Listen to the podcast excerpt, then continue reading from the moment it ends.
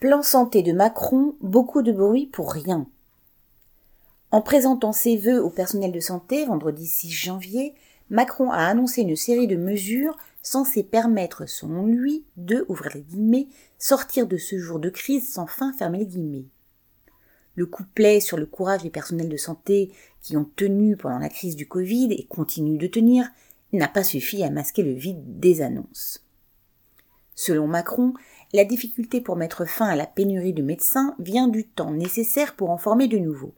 Mais s'il a modifié lors de son premier quinquennat le système du numerus clausus entre guillemets qui limitait le nombre de médecins formés chaque année, ce nombre demeure toujours très insuffisant.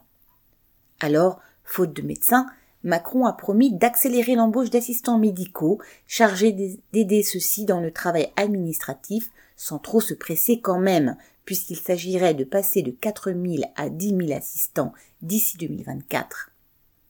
Le nombre de places au concours d'infirmiers et d'aides-soignantes devrait aussi augmenter et les études de santé seraient améliorées pour éviter que beaucoup d'étudiants abandonnent en cours de parcours. Mais comment éviter que le personnel quitte l'hôpital à cause des conditions de travail catastrophiques? Évidemment, Macron a soigneusement évité de parler des augmentations de salaire indispensables, mais il a évoqué la constitution d'un parc de logements à prix modéré, qui serait réservé au personnel hospitalier dans les zones où les prix immobiliers sont particulièrement élevés. Il a dénoncé la rigidité, entre guillemets, de l'application des 35 heures à l'hôpital, qui devrait être remplacée par une organisation des horaires plus souples par service. Comment comprendre cette mesure autrement que par l'annonce d'encore plus d'heures supplémentaires? Car il n'a pas expliqué comment remplir un planning sans personnel suffisant. Les hôpitaux devraient désormais être dirigés par un tandem formé d'un responsable administratif et d'un médecin, ce qui est censé éviter de prendre en compte uniquement des objectifs de limitation budgétaire. La, tarification à l'acte serait remplacée par un système de financement qui prendrait en compte, ouvrez guillemets, des objectifs de santé publique, les guillemets. Cette tarification à l'acte a en effet été un moyen, depuis 2004, de réduire les budgets hospitaliers et d'orienter les activités de l'hôpital vers les actes les plus rentables.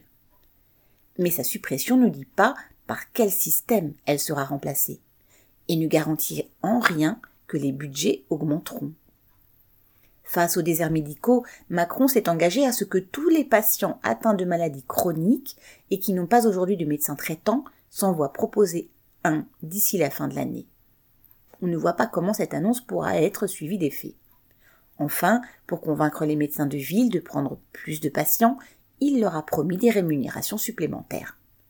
Mais beaucoup s'y refusent, car ils sont déjà débordés. Macron n'a pas oublié, avec son mépris habituel, de rejeter la faute de la crise sur les patients, qui feraient preuve de désinvolture, entre guillemets, prenant des rendez-vous et ne s'y rendant pas, comme si cela pouvait expliquer la pénurie de médecins.